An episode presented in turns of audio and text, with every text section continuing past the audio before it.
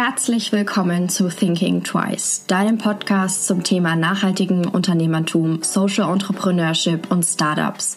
Hier werden jede Woche Gründerinnen, Gründer, inspirierende Menschen oder Startups zum Thema Gründen, Fuck-ups und Learnings interviewt. Ich möchte euch motivieren, inspirieren und anregen, euer eigenes Ding zu starten oder einfach neue und einzigartige Menschen kennenzulernen.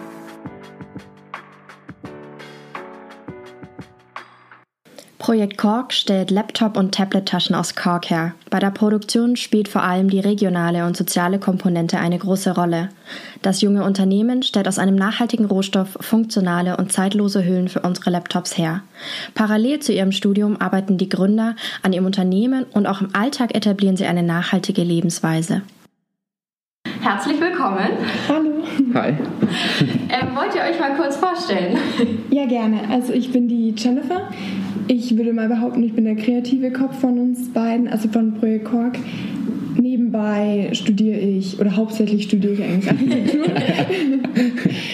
und habe schon immer gerne genäht und auch schon relativ früh mich für Mode interessiert. Mhm. Und ja, ich glaube, das passt ganz gut in unser Duo mit rein. Das stimmt, genau. Ich bin der Jonas, wie gerade schon angeklungen. Ähm, ich bin eigentlich auch BWL-Student und entspreche so nicht dem ganz normalen Bild, weil eben, das werdet ihr später vielleicht auch noch raushören, für mich diese ganz normalen Gewinn und Maximierung für mich nicht unbedingt zusammenpassen. Ähm, in meiner Freizeit liebe ich eigentlich jede Art von Sport, besonders mit dem Rad bin ich überall immer anzutreffen. Und jetzt gebe ich das Wort gleich mal wieder zurück. Jetzt bin ich wieder das Wort. Ähm, erzähl mal kurz, was steckt überhaupt hinter der Idee vom Projekt Kork? Wie seid ihr darauf gekommen? Einfach mal ein bisschen Hintergrund. Ähm, also ich habe damals ein Geschenk für Jonas gesucht und, hab, und generell haben wir schon immer darauf gelegt, dass es etwas Persönliches ist, mhm. vielleicht auch was Handgemachtes. Und da habe ich eine Dokumentation im Fernsehen gesehen mhm. über Kork und vor allem auch über Korkstoff. Ähm, zuvor war mir auch Kork immer nur als Korken für die Weinflasche ja. oder sonstiges ähm, bekannt. Oder ich weiß noch, meine Patin hatte in ihrem Wohnzimmer so, eine, so ein riesiges Weinglas mit ganz vielen Korken. Mhm. Ja, haben wir auch zu Hause. genau, und ähm, auf jeden Fall war es dann so, dass ich das Material total interessant fand, weil ich es eben auch noch nicht kannte. Und der Jonas hatte damals noch so eine alte iPad-Tasche, die er aber nie benutzt hat, weil er sie total hässlich fand. Und ich dachte mir, na, man muss das Gerät ja schon irgendwie ein bisschen schützen. Sie war kein Hingucker, ja. Wir sind selten Hingucker, muss man auch sagen. Oder werden schnell schmutzig und werden verfärbt. Und, ja, ähm, ja, ja. Und da habe ich einfach kurzerhand im Korb bestellt habe ein bisschen geschaut im Internet, mich schlau gemacht, wie man damit umgeht, also welche Nadeln man noch verwenden muss und habe dann einfach drauf losgenäht. Auch zum Teil in der ähm, Werkstatt meines Vaters, mhm. weil er natürlich auch ähm, andere Nähmaschinen hatte und es da schon ein bisschen dicker ja. vom Material ist. Ja, ähm, kurz für die Zuhörer, was macht dein Papa? Achso, ähm, mein, mein Vater ist Schuhmacher, also hat eine Marschenmacherei in Nürnberg. Ja, das ist natürlich dann ganz gut mit den Maschinen. Genau. Ich glaube nämlich, wenn ich zu Hause so viele nähen würde, so viele Korktaschen, ja. glaube ich nicht, dass meine Nähmaschine das mitmachen würde. Wobei das schon ein bisschen tricky ist, weil ähm, er noch so ganz alte Adlermaschinen hat, wo man teilweise auch kurbeln muss mit der Hand und dann links halten die Tasche und dann rechts kurbeln. Oh. Das ist schon anstrengend, ja. Also Kork habt ihr verwendet einfach nur aus Zufall eigentlich? Ja, um ehrlich zu sein, schon, ja. Jetzt zurück zur eigentlichen Story, wie wir auf Kork gekommen sind. Ich habe diese Tasche dann zum Geburtstag bekommen und bin mal ins direkt erste Festnäpfchen gestiegen und habe äh, gefragt, welche Marke das denn ist, weil ich sowas nie gesehen habe und es total cool fand. Aber es gab keine Marke, es gab auch kein Logo auf der Tasche. Mhm. Logisch, Jenny hat die selber gemacht. Äh, das war eigentlich der erste Gedanke oder der erste Kontakt mit Kork und den Taschen. Ja, und daraus hat sich dann das weiterentwickelt. Voll cool. Also ich, ich habe davor tatsächlich noch nie Korkstoff auch angefasst. Ich kenne es eben nur für eben in den Flaschen oder als Untersetzer oder so mal. Mhm. Aber mehr Kork habe ich auch gar nicht gekannt davor, muss ich gestehen. Ich, wusste auch gar nicht, dass man damit nähen kann, tatsächlich. doch, doch, sehr gut sogar. Sehr gut sogar. Ähm, woher stammt denn euer Kork? Also jetzt habt ihr natürlich das Unternehmen und es braucht ihr mehr Kork. Das heißt, ich glaube, ihr werdet es nicht einfach im Online-Shop irgendwo bestellen, sondern habt wahrscheinlich Großhändler, oder? Jein kann man so Jein beantworten, Okay. weil ähm, es ist ein Großhändler, der aber auch online erreichbar ist. Okay. Und Momentan so alle. Genau, genau eigentlich, Ja. die gehen auch mit der Zeit ähm, und unser Kork ist direkt aus Portugal. Ich kann jetzt keine genauen Zahlen sagen, aber ich würde jetzt einfach mal in den Raum werfen, mindestens 70, wenn nicht 90 Prozent alles, aller, alles also je- jeglichen Korks kommt aus Portugal, in Europa zumindest, weil dort einfach die Korkeichen am besten wachsen, da gibt es Riesenplantagen. Ähm, deswegen ist es auch naheliegend, dann dort den Kork sich ähm, zu besorgen und der wird dann eben hierher geliefert. Ja, klar, vor allem sind ja auch kurze Transportwege. Das heißt, Genau, das ist alles. Mit, CO2-Belastung. also Bahn haben sie eine Zeit lang versucht umzusetzen. Ähm, haben sie gesagt, das ist noch so, so ein Projekt, wo sie noch nicht das gänzlich hingekriegt haben wegen den Strecken und Lieferzeiten, aber es läuft alles mit dem Auto. Also es ist zum Beispiel die Flugzeuge werden gemieden. Das ist schon mal gut, ja. Ähm, und den Baum dort, nur damit ich mir das vorstellen kann, den schält man ja. Und dadurch gewinnt man dann den Kork, oder? Genau, wenn man das jetzt mal plastisch aufzeigen will, was natürlich jetzt die Hörer nicht sehen, ist einfach der ganz normale Baum ähm, und man Rinde ganz normal ab und darunter ist dann eine ganz dünne Korkschicht.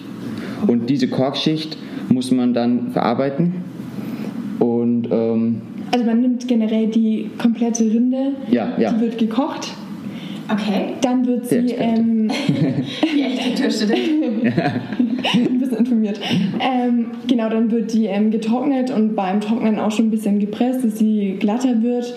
Und ähm, aus diesem Korkstoff, oder da ist ja noch kein Korkstoff, sondern aus dem Kork werden dann ähm, Zylinder geschnitten und die werden quasi auf ähm, so eine Rolle Gespannt, ja? genau gespannt oder einfach nur drauf gedrückt Okay. und da wird dann ganz fein eben, also dieser Zylinder dreht sich Mhm. und dadurch wird ganz fein immer eine Korkschicht ähm, abgerieben. Ja. Krass, okay. Die ist unter einem Millimeter. Genau, und hinzufügen kann man noch, je nachdem, auf was der Kork angebracht, also ja, je nachdem, auf was der Kork dann sozusagen angebracht wird, also Baumwolle oder auch Gummierungen, ergibt es dann eine andere plastische Wirkung, beziehungsweise der Korkstoff selber, wie wir ihn dann kennen, hat dann auch andere Fähigkeiten. Also mit Gummi ist der zum Beispiel dementsprechend nochmal wasserdicht, aber hat halt eine Gummifolierung drunter, würde jetzt nicht unbedingt in, jedem, in jeder Hinsicht unserem Ja. Gedanken entsprechen. Das heißt, ihr habt eigentlich den reinen Baumwollstoff. Oder habt ihr den mit Baumwolle beschichtet? Genau, also Ja. Nur damit ich Ja. das verstehe. Genau, ist so also- abgeschabt, dieser Stoff, und dann kann man den Und dann wird er quasi auf Baumwolle gebügelt, so Ah, kann man sich das okay. vorstellen. Also kann man nähen. Genau. genau. Ah ja, okay. Sorry, das war jetzt aber spannend. ähm, okay, dann habt ihr also diese Taschen für den Freundeskreis genäht wahrscheinlich. Oder für interessierte Bekannte. Ja, also ich glaube erstmal, was tatsächlich der Freundeskreis, der die sehr interessant auch fand und ähnlich reagierte wie ich. Welche Marke denn? Ja, Gab's das bis dato immer noch nicht? Die erste Frage, die man Ja, hat, ist- wenn man was Äh, Ein bisschen traurig, aber irgendwie auch nachvollziehbar. Ich meine, ich habe selber so gedacht. Ähm, Kriegt man ja auch irgendwie so durch die Gesellschaft beigebracht. klar, ist Sag ich alles Branding ist alles heutzutage. Ja. Mit Marke ist hochwertiger und besser, sag ich Genau. jetzt mal. Das stimmt.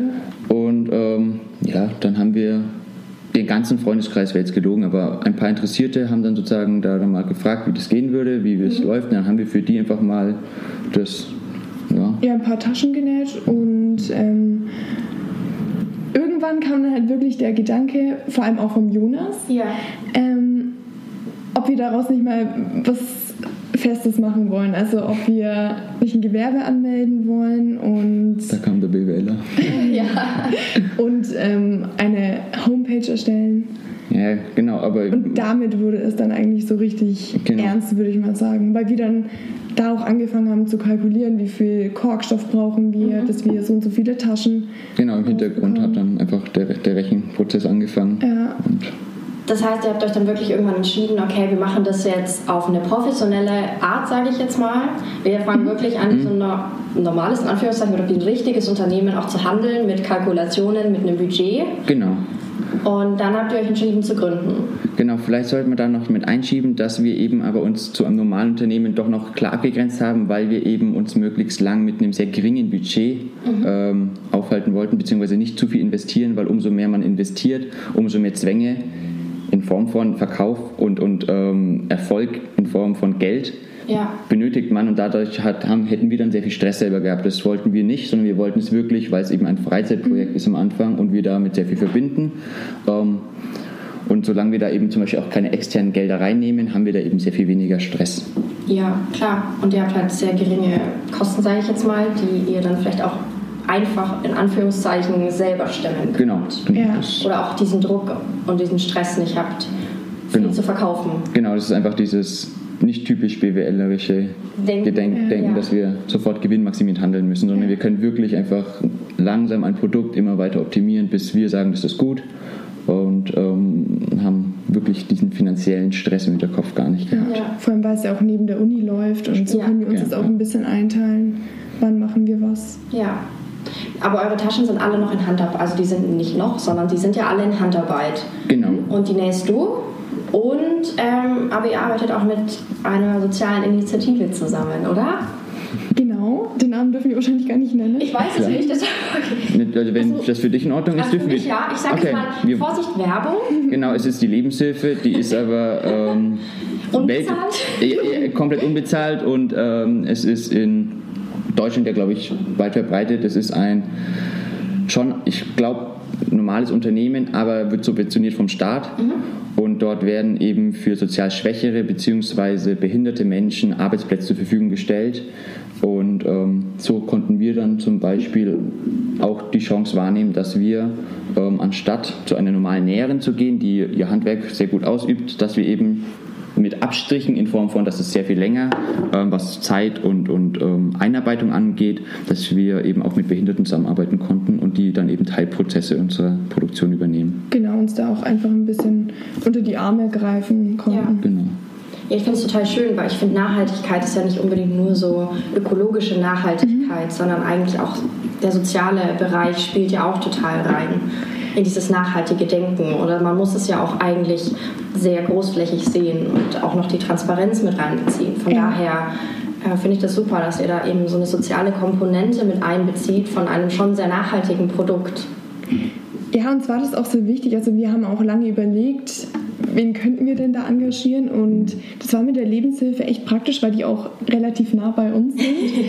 Und Ein Kilometer, glaube ich. Ja, also, also mit dem wir Rad gut mit dem machbar. Rad rüber. Genau. Und das ist einfach schön, dass man da auch in die Werkstätte reingehen kann, dass man mit den Leuten kommuniziert, dass es dann zum Beispiel nicht irgendwie ein Anruf nach Berlin oder sonst wo ist und Ja. man hat keinen direkten Kontakt. Das war uns eigentlich sehr wichtig und ist es uns auch immer noch. Kann man vielleicht auch jetzt noch kurz einwerfen, dass dort die auch überhaupt nicht dem Bild entsprechen, auch der Geschäftsführer etc. sind alles Personen, die total unumständlich sind und total freundlich und wir sind sozusagen dort jederzeit äh, sehr gern gesehen und willkommen. Auch wenn wir gerade nicht irgendwie wieder mit neuem Korb reinmarschieren, das ist komplett egal. Wir Ja. können auch so immer vorbeischauen. Und jetzt sind wir zum Beispiel auch morgen auf einer Messe, wo die Lebenshilfe eben ausstellt, einfach mal sozusagen mit eingeladen worden. Und das sind einfach, ich finde äh, für das für, für die Ar- Arbeitsatmosphäre ist es sehr angenehm. Also, dass man Ja. da nicht nur immer dieses Wirtschaftliche auch wieder im Kopf hat.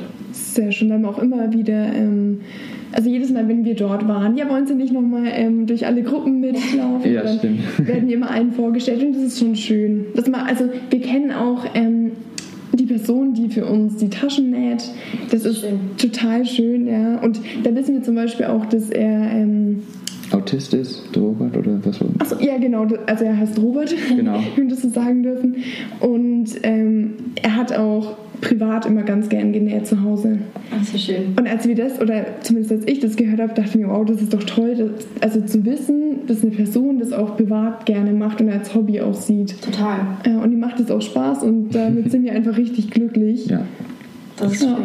Das ist echt schön. Das heißt, wenn ihr eine Bestellung über euren Shop bekommt, dann produziert ihr die Taschen also individuell ja eigentlich. Ne? Ihr habt jetzt ja nicht unbedingt ein großes Lager oder wie macht ihr das? Jein. Also genau, das ist auch so was. Zum Anfang war das auf jeden Fall so, dass wir wirklich auf Bestellung hin immer eine neue Tasche produziert haben. Mhm. Mittlerweile versuchen wir das, weil wir auch auf unserer Website ähm, jetzt mit einem ähm, Online-Shop das integriert so haben, dass wir eben die verschiedenen Produkte aufgelistet haben Mhm. und versuchen immer einen kleinen Lagerbestand anzulegen. Ja. Ähm, jetzt gar nicht groß in irgendwelche Dimensionen, aber einfach nur, dass wir dann eben da auch die Taschen schneller rausschicken können oder eben wir selber uns auch weniger Stress machen müssen, weil Jenny kann als Architekturstudentin, das kann man jetzt glaube ich so spoilern, nicht so spontan sein wie als BWLer beispielsweise. Also es Ähm, hat schon geklappt, aber es ist einfach großer Stress. für uns auch besser, ja. Genau, und deswegen haben wir aber noch die Kategorie Wünsch dir was auf unserer Website, wo dann eben spezielle Maße ähm, ja, explizit dann angefordert werden können. Dann können wir das in direkter Absprache klären und die werden dann schon immer noch von uns gefertigt. Aber eben unser kleines Lager wird in Kooperation mit der Lebenshilfe dann immer mit Aufträgen äh, weiter angefüllt, sodass wir dann da eben auch ein bisschen selber weniger zeitlich Ja, die Puffer einfach haben, ja. ja. Ja, aber das geht dann auch wieder zu eurem Konzept, dass ihr sagt, ihr wollt möglichst wenig Geld binden, sage ich jetzt mal, mit eurem kleinen Lagerbestand, ne? Genau, genau. Das, Ja, das war es ja auch eben am Anfang, dass wir nicht sagen konnten, wir können jetzt halt 100 Meter Kork bestellen, sondern dass wir da einfach kleinere Mengen zu Hause hatten und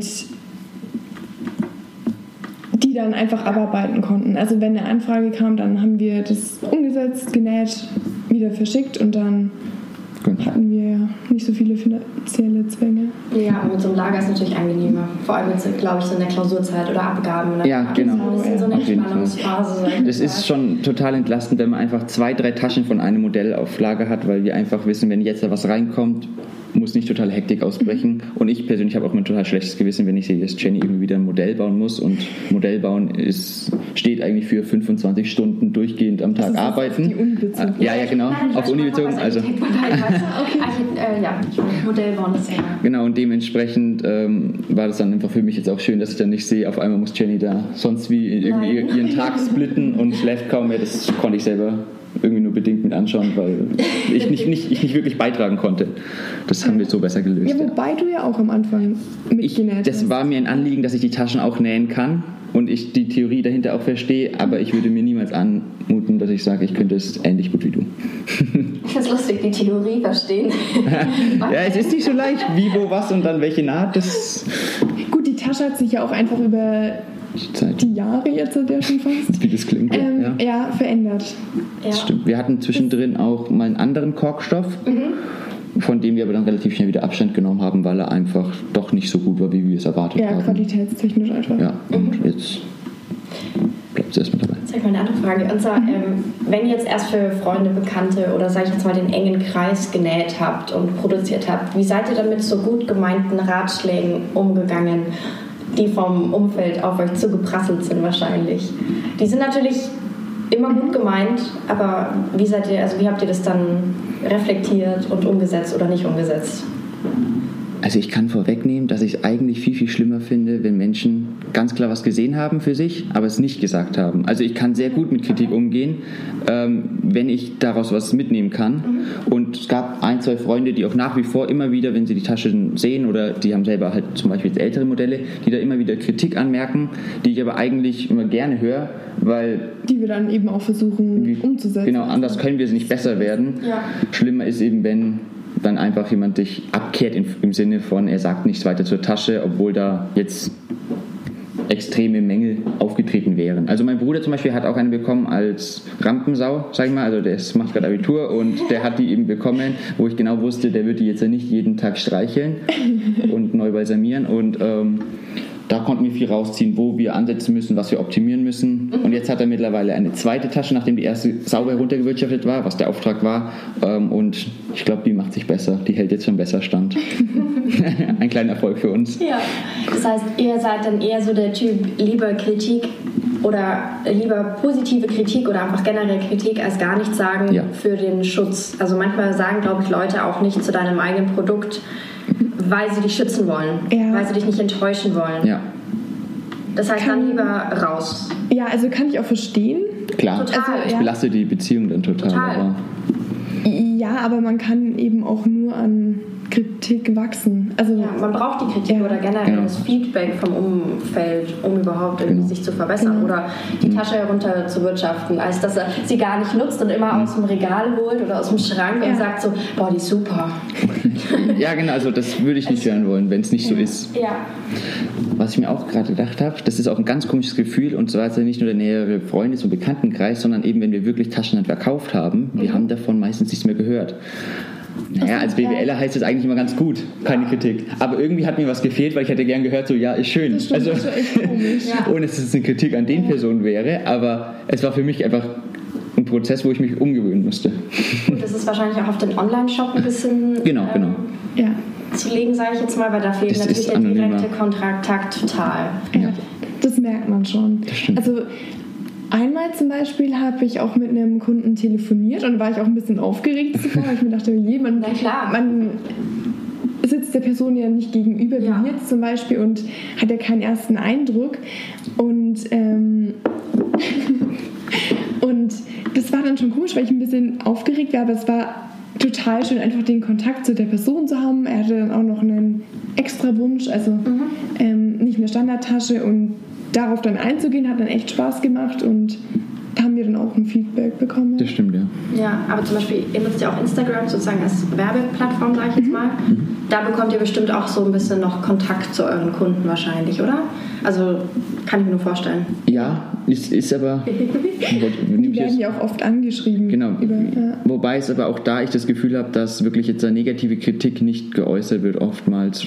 Oder also, ich, ich, vielleicht gibt es auch nicht mehr negative Kritik, aber Wäre ja schön. wäre wär schön tatsächlich, aber ich könnte oder hätte gerne manchmal vielleicht noch irgendwie ein bisschen mehr Feedback. Jeder wird irgendwas an der Tasche finden, wo er sagen kann, das würde er gern anders haben. Wir würden das alles aufsummieren und könnten dann schauen, was lässt sich umsetzen. Ja. Ähm, wir haben zum Beispiel, ist schon länger her auch, äh, mal Kritik am Online-Shop bekommen, wie der aufgebaut ist, weil da Informationen gefehlt haben. Und habe ich nur zurückgeschrieben, vielen Dank, der war wirklich, das waren essentielle Informationen. Wie reagiert die Tasche auf Wasser? Ja, ist naheliegend, dass das jemand fragt. Ja, aber man ist manchmal vielleicht auch so in seiner eigenen Welt, dass man das nicht, Genau. wenn man es selber weiß und denkt man, vielleicht schließt man dann auch leicht Genau, auf anderen Personen. War eine halbe Stunde und dann war es drin. Es war kein Act, aber wir haben es einfach nie irgendwie für nötig angesehen, wobei das falsch formuliert ist. Wir haben einfach nicht dran gedacht. Ja. Ja. Ähm, du hast mal was ganz Interessantes gesagt. Und zwar das, ich zitiere jetzt, dass du Zeit gegen Erfahrung ähm, tauschst gerade. Ist natürlich für einen BWLer ein interessantes Statement, sage ich jetzt mal. Ähm, wie genau verstehst du das? Oder was hat dich dazu bewogen, das zu sagen? Mal. Ich, ich fange mal so an. Man könnte wahrscheinlich mit der Zeit, die ich investiere, deutlich viel mehr Geld im Angestelltenverhältnis beispielsweise ähm, erwirtschaften. Und wenn man jetzt nur daran denkt, hätte ich wahrscheinlich auch einen höheren Lebensstandard. Aber es bringt mir eben neben der Zeit, die ich eintausche, auch eine Lebensqualität und gleichzeitig auch für die Zukunft Erfahrungen. Und ich mache das sehr gerne. Und wenn ich zum Beispiel jetzt äh, für die Uni arbeiten muss, ist es nicht immer nur Freude. Wenn ich aber jetzt. Äh, verstehe nicht, Das ist gut formuliert. verstehe nicht, warum ihr lacht. nee, auf jeden Fall. Äh, Jeder Student hatte diesen Zeitpunkt oder diese Becher, die man absetzen musste und Ja. nicht mag. Nee, aber wenn ich jetzt dann für Projekt was machen muss, ist es schon so, dass ich da auch nicht immer Lust habe. Zum Beispiel musste ich ein Konto eröffnen und die haben mich da gefragt, als wäre ich irgendwie ein Krimineller. Also die wollten wirklich alles wissen und Oh, wow. über jedes Detail. Ich habe mich dann informiert, das ist normal, aber es war trotzdem komisch in dem Moment. Das ist dann natürlich jetzt nicht pure Freude und ich grinse da nicht sekundlich, aber es ist an sich im Großen und Ganzen dann trotzdem sowas, wo ich sage, es ist eigentlich wenn das dann wieder geschafft ist und ich einen Haken hinter den, den Punkten der Liste machen kann, ist es eigentlich ein schönes Gefühl und irgendwie das ist was, wo ich sage, da tausche ich dann gerne auch Zeit ähm, gegen Geld, weil ich einfach was mache, wo ich dann Lebensqualität gewinne. Das ist zum Beispiel auch die Arbeit mit ähm, dem Robert, also dem Autisten. In der Zeit, die wir mit ihm dann da zum Beispiel für Fotos gedreht haben, hätten wir wahrscheinlich auch mit einem ich sage es mal in Anführungszeichen, es klingt vielleicht blöd, normalen Näher oder Näherin, Ja. hätten wir vermutlich fünf Taschen nähen können. Aber sein Lächeln und wie er sich gefreut hat oder wie er ab und zu einfach auch gar nicht sich konzentriert hat, war irgendwie total schön. Du bist rausgegangen und hast halt einfach lachen müssen. Also, oder lachen im, im Positiven, nicht auslachen, sondern wirklich einfach mit ihm, du, mit ihm lachen. Es war total eine freudige Situation. Und ich glaube auch, wenn man immer so verkopft ist, und da bin ich schon ein bisschen anfällig, dann, dann verliert man oft so das Gefühl für den Moment und das geben einem zum Beispiel die Behinderten bei der Lebenshilfe ganz stark. Also da hast du gar keine andere Wahl, als mitzulachen und den Moment zu genießen. Also das ist was sehr Schönes und das würde ich alles damit reinziehen. Also dass ich einfach Lebenszeit ähm, nicht nur direkt gegen Geld tausche, sondern im besten Fall gegen so, dass es sich irgendwie auszahlt, aber ähm, vor allem auch gegen Lebensqualität. Ja. Auch dieses, dass man sagt, man lebt im Jetzt oder man genießt diesen Moment, mhm. wird, finde ich, in der BWL, also ich habe ja auch BWL studiert, ähm, gar nicht beigebracht, sage ich jetzt mal. Man denkt nur an Zahlen in die Zukunft und ähm, an möglichst viel Gewinn, mhm. möglichst schlechte Produktionsarten, äh, sage ich jetzt mal, ja. um möglichst geringe Stückkosten zu haben. Von daher finde ich das total wichtig, dass man sagt, man möchte das auch genießen, diese Zeit, die man jetzt hat und diese mhm. Erfahrungen, die man sammelt. Mhm. Weil die bringen einem viel, viel mehr als irgendwie jetzt ein höheres Gehalt irgendwann im mhm. Leben, bin ich mir sicher. Ja. Und sei es nur, dass du eine Person bist, die reflektierter im Leben durch die Gegend läuft, sage ich jetzt mal. Einfach die vielleicht ein bisschen oder eine interessantere Person ist. Finde ich auch. Man sieht es nicht, aber wir nicken. Ja, genau. Sie sitzen mir gegenüber und nicken. Stimmt. Genau. Das heißt, ihr habt euch eigentlich auch auf ein bisschen so ein langsames Wachstum spezialisiert, sage ich jetzt mal, oder ihr habt euch für ein langsames Wachstum entschieden und eben auch bewusst dagegen, dass man sagt, man holt sich von außen finanzielle Mittel von externen ja. Quellen. Ja. Also das kann man, glaube ich, so stehen lassen. Ja, wir haben auf jeden Fall ähm, auch mehrfach, ich glaube, bei Instagram in dieser Welt ist es eh bekannt, da gibt es Möglichkeiten, wie man ganz schnell mit irgendwelchen Influencern zum Beispiel sehr doll wachsen kann. Aber das ist halt alles sehr ein oberflächliches Geschäft. Es gibt und ohne das zu bestreiten zu wollen, gibt es ein paar Influencer, mit denen haben wir auch zusammengearbeitet, die ja wirklich auch auf das dahinter achten und mit dem haben wir uns getroffen und dann wurde aus einer Stunde vier Stunden im Café und wir haben uns unterhalten. Das sind dann die positiv herauszuhebenden ja. Beispiele, aber es gibt eben auch vieles, wo einfach immer nur schnell und auch wieder dieses BWLerische Gewinn maximieren zählt. Genau, dieses Ansammeln von Für jeden, Dingen. Genau. Ich habe auch das Gefühl, dass da dann Hauptsache man bekommt was, egal was. also, ja. Sie nicken wieder. Ja, genau. ja, und äh, ich habe einfach das Gefühl, dass das vielleicht, äh, oder auch da widerspricht der BWLer, ähm, wir werden alle zu Top-Managern. Mm, ja. Ich zeige Gänsefüßchen herangezogen und, und ähm, sollen immer, Führungskräfte auf jeden Fall, genau, und sollen immer vorausschauen, planen. Aber äh, wenn man sehr schnell wächst, kann man auch sehr schnell wieder klein werden. Und wenn man in Ruhe wächst, möglichst wenig äh, Kapital bindet, sodass wir auch wenig Stress haben, das irgendwie wieder reinholen zu müssen oder irgendwelche Verbindlichkeiten abbauen zu müssen, dann haben wir eben auch weniger Drang, jetzt da Verkaufszahlen schreiben, also wieder eigentlich da, wo wir auch am Anfang waren, ja. eine ähnliche Thematik. Ja. Ähm, wieso habt ihr euch, euch denn dafür entschieden, kein Crowdfunding zu machen? Weil das ist ja so eigentlich die typische Herangehensweise von einem Startup, sage ich jetzt mal. Ich würde das gar nicht kannst gerne auch gleich. Schaust du, du willst was sagen, aber ich muss dich kurz ein, einführen. Äh, ich würde es gar nicht so als endgültig festlegen, weil vielleicht ist es immer noch eine Option, aber unsere Tasche hat sich jetzt in der letzten Zeit immer wieder mit Kleinigkeiten weiter optimiert, verbessert mhm. ähm, oder zumindest verändert. Und ähm, dementsprechend habe hab ich da das Gefühl gehabt, dass das jetzt vielleicht zu früh ist. Wenn, möchte ich ein Crowdfunding angehen, wenn Unternehmensstrukturen sozusagen gefestigt sind. Wir mhm. haben ist auch auf der Website zum Beispiel zu sehen. Also da präsentieren wir uns als fünf, weil wir haben noch ähm, drei weitere äh, Team, Teammitglieder, Freunde bei Projekt Cork dabei, die eben in ihren Teilbereichen und immer wieder helfen. Mhm. Ähm, zum Beispiel das Controlling ist definitiv nicht mein Liebling. Und da haben wir jemanden, der das sehr, sehr gut beherrscht und das für uns im Hintergrund unser heimlicher Kopf ist. Und das sind so Gedanken, ähm, sowas muss erst wachsen, dass wir dann da perfekte Strukturen vorfinden, bevor wir sowas angehen können. Mhm. Ja, verstehe ich. Ähm, viel, aber viele zum Beispiel nutzen ja auch Crowdfunding wirklich so als Marktanalyse-Tool. Mhm sage ich jetzt mal, um wirklich zu gucken, wie sieht mein Markt aus und wie reagieren auch meine potenziellen Kunden drauf. In der Hinsicht finde ich es immer sehr spannend, das Crowdfunding, nicht nur um Geld zu beschaffen, sage ich jetzt mal, sondern auch zu gucken, wie meine Kundenstrukturen aussehen, sage ich jetzt mal.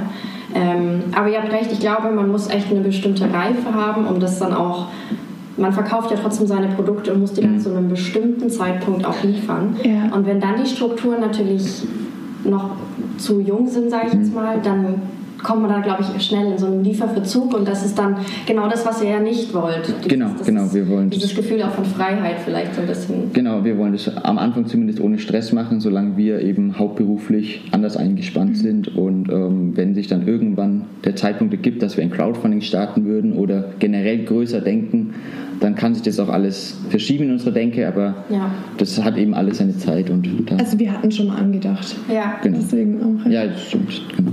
Ich glaube, das ist bei vielen einer der ersten mhm. Gedanken, weil klar. dieses Finanzierungsthema kommt dann irgendwann ganz klar auf. Definitiv. Je nachdem auch, wie schnell man wächst oder was für aufwendige Produkte man noch hat. Mhm. Ich meine, ähm, wenn man sehr teure Produktionskosten auch hätte oder hat, dann bräuchte man viel wesentlich schneller wahrscheinlich Crowdfunding oder irgendwie von außen eine Hilfe, eine Spritze. Ja, ja, das stimmt. Wobei wir jetzt, da können wir, glaube ich, so weit, ohne viel zu verraten, können wir sagen, dass wir im Moment, sagen, zwar immer in Vorleistung gehen, aber aus den Vorjahren sozusagen dann noch ein bisschen Puffer haben, mhm. dass wir direkt wieder investieren können, sodass es dann nicht ganz so wehtun muss am Anfang. Aber es wird der Zeitpunkt kommen, das ist ganz sicher, dass wir entscheiden müssen, jetzt brauchen wir mehr Geld, als wir gerade hätten. Ähm, und dann müssen wir uns für solche Optionen öffnen oder dürfen. Also ich dürfen, sehe da eigentlich ja. auch überhaupt kein, keine Kritik nee, dahinter. Nee. Aber ja, es ist trotzdem sowas, dann steigen auf jeden Fall die Verbindlichkeiten und Pflichten. Ja, genau, ja. Dann müssen wir einfach noch den richtigen Zeitpunkt abwarten. Genau. Ja. Wenn es sich ergibt. Jetzt bin ich schon bei meiner letzten Frage. Mhm. Und zwar die Learnings aus eurem ersten Jahr oder eurer erst, der ersten Zeit. Was würdet ihr genauso machen? Was würdet ihr anders machen? Auf was würdet ihr mehr Wert legen? Puh. Nicht so einfach. Ähm, oder welche Tipps würdet ihr jetzt also, einem Startup oder einem noch nicht existierenden Startup geben, was sie machen müssen, unbedingt, was euch geholfen hat? Also von einem guten Freund, der ebenfalls in der Startup-Welt schon, ich sage mal im Gegensatz zu uns, wirklich Fuß gefasst hat, im Sinne von, der kann davon jetzt komplett leben und, und ist da eingebunden und lebt mittlerweile in Berlin. Boah, läuft zwar die Uhr. Der, ähm, der hat immer gesagt, weil er mich kennt, Jonas, hör auf, immer alles erst durchzuplanen und alles mhm. zu organisieren. Mach einfach mal. Und dieses Mach einfach mal ist irgendwie gar nicht so falsch, weil ähm, es ergibt sich vieles beim Machen. Man macht auch garantiert einige Fehler, die man dann beim zweiten Mal nicht mehr machen würde. Aber ohne diese Fehler würdest du es auch gar nicht besser wissen. Ja. Also du kommst gar nicht in die Situation, es zu testen oder das ganze Wissen, was du dann theoretisch hättest, anzuwenden, wenn du es niemals probiert hast. Und deswegen, ich glaube, das Wichtigste ist einfach mal anfangen. Mhm es wäre auch die Frage, ob wir überhaupt schon angefangen hätten. Genau. Weil im Nachhinein, wir haben ja auch mit einem. ja, ich kann es mir wirklich vorstellen, auch mit der Tasche allein, weil wir haben ja mit einem komplett anderen Korkstoff angefangen mhm. und im Nachhinein, der, oder also ich dachte mir auch, Gottes Willen, wie konnten wir den eigentlich nur nehmen? Ja, weil ich wirklich sehr unzufrieden, ja. äh, unzufrieden im Nachhinein damit bin. Aber das sind auch einfach so Sachen, man hat ja daraus gelernt. Mhm. Und die Tasche hat sich ja auch ähm, wirklich entwickelt. Und das ist auch total, also ich bin auch ehrlich gesagt stolz drauf, die jetzt so zu sehen, auch einfach wirklich die Entwicklung, jeden ja. Schritt zu sehen, was sich verändert hat. Und ich bin auch gespannt, wie sie sich nochmal weiterentwickeln wird in den nächsten Jahren oder ob nicht noch was anderes dazukommen wird. Ja, also ich würde mal sagen, einfach machen und vielleicht auch nicht zu sehr von anderen reinreden lassen. Also, weil viele ja auch ähm, sehr voreingenommen sind, ja. also vor allem Selbstständigen gegenüber. Du es wirklich machen? Das ist ein, ein hohes Risiko.